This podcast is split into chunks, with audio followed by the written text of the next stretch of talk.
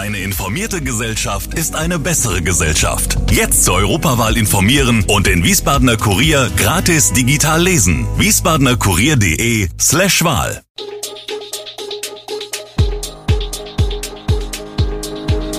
Gude, unser morgendliches News Update. Das Wichtigste aus Wiesbaden für Sie im Überblick. Guten Morgen aus Wiesbaden an diesem 28. Februar.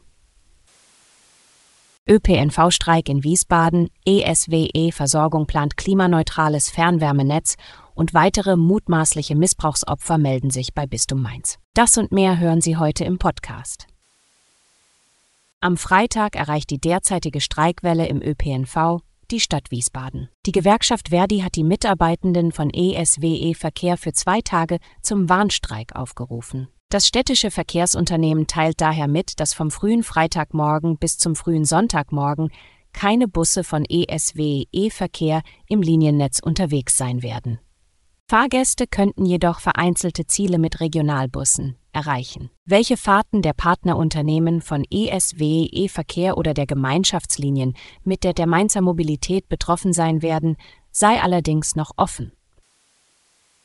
Bis 2035 will ESWE Versorgung in Wiesbaden ein klimaneutrales Fernwärmenetz an den Start bringen. Im Zuge eines ersten Bürgerforums hat das Energieunternehmen bereits Einblicke in die Planungen gewährt. Worauf müssen sich die Bürger einstellen? In der Kernstadt und in ähnlich verdichteten Teilen Biebrichs wird flächendeckend Fernwärme der Wärmeträger werden. Weniger dicht bebaute Bereiche wie im Wiesbadener Osten sind als Vorranggebiete für Wärmepumpen vorgesehen. Die Randgebiete der Kernstadt und dichter bebaute Viertel werden als Mischgebiete geführt, in denen je nach den örtlichen Voraussetzungen ein Mix aus Nahwärme, Solarthermie, Geothermie oder in bestimmten Fällen auch Biogas oder auch Wasserstofflösungen in Betracht gezogen werden. Vorstandsmitglied Jörg Höhler spricht von einem Investitionsvolumen, das sich im Bereich von über zwei Milliarden Euro bewegen könnte. Für eine solche Summe benötigt die Stadt Unterstützung. Wir brauchen für die Investition zwingend die Förderung des Bundes und des Landes. Weder die Energieversorger noch die Verbraucher können das so stemmen, betont Oberbürgermeister Mende. Im Frühjahr 2026 wird es erneut ein Bürgerforum geben. Danach fasst die Stadtverordnetenversammlung den finalen Beschluss über die Gesamtwärmeplanung der Stadt. Nach dem antisemitischen Vorfall im Caligari-Kino, bei dem Berufsschüler Beifall klatschten, als die Zahl von sechs Millionen ermordeter Juden im Holocaust gezeigt wurde, ist Kritik an den Reaktionen des Kultusministeriums und des staatlichen Schulamts entbrannt. Die Gewerkschaft Erziehung und Wissenschaft sowie der Gesamtpersonalrat Schule monieren eine schleppende und unkoordinierte Aufklärungs- und Aufarbeitungsstrategie. Manon Tückfeld, die Vorsitzende des Gesamtpersonalrats, kritisiert das fehlende Krisenmanagement und die mangelnde Einbindung des Personalrats in die Aufklärungsarbeit. Das Kultusministerium jedoch weist die Kritik zurück und betont die ergriffenen Maßnahmen zur Aufarbeitung und Prävention. Die betroffenen Schüler seien vorübergehend vom Unterricht ausgeschlossen worden und würden während dieser Zeit von einem multiprofessionellen Team intensiv begleitet. Zudem sei ein Besuch der Gedenkstätte Hadamar für die Schüler geplant. Es sei kontraproduktiv, dass Vertreter des Gesamtpersonalrats, ohne die nötigen Einblicke in die Abläufe zu haben, auf derart unangemessene Weise reagieren, erklärte Ministeriumssprecher Michael Aschem.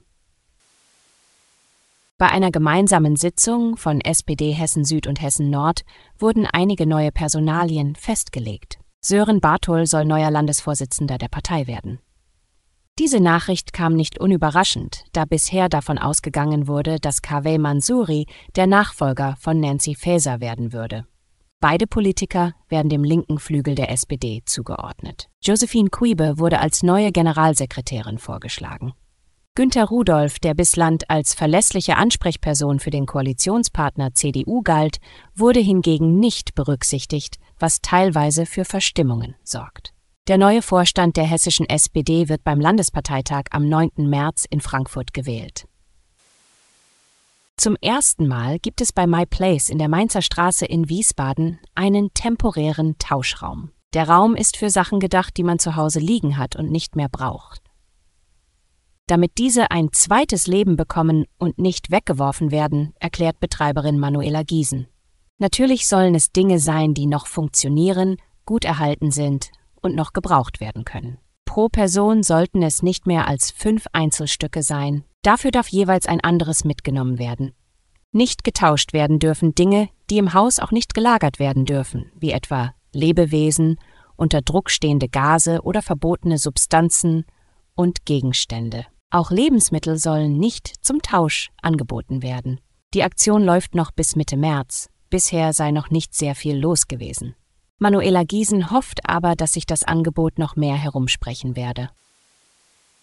Im Bistum Mainz haben sich ein Jahr nach der Veröffentlichung der Missbrauchsstudie mehr als drei Dutzend weitere mutmaßlich Betroffene bei der katholischen Kirche gemeldet.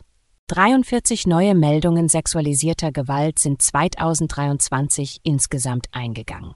32 davon betreffen Vorwürfe gegen Kleriker, Haupt- oder ehrenamtliche Mitarbeiter im Zuständigkeitsbereich des Bistums Mainz, das zu mehr als zwei Dritteln in Hessen liegt. Unter den Meldungen seien auch zwei Selbstanzeigen. Bei sechs Fällen gehe es um Handlungen unter Erwachsenen, beim Rest also um Übergriffe gegenüber Minderjährigen.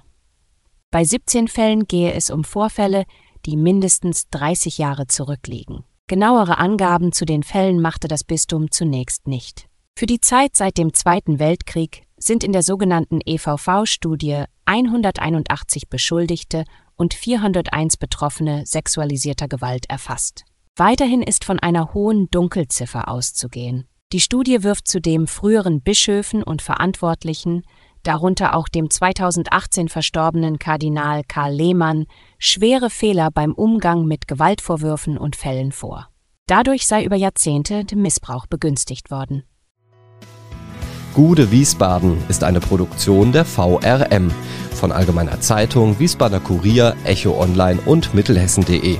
Redaktion und Produktion die NewsmanagerInnen der VRM. Ihr erreicht uns per Mail an audio.vrm.de.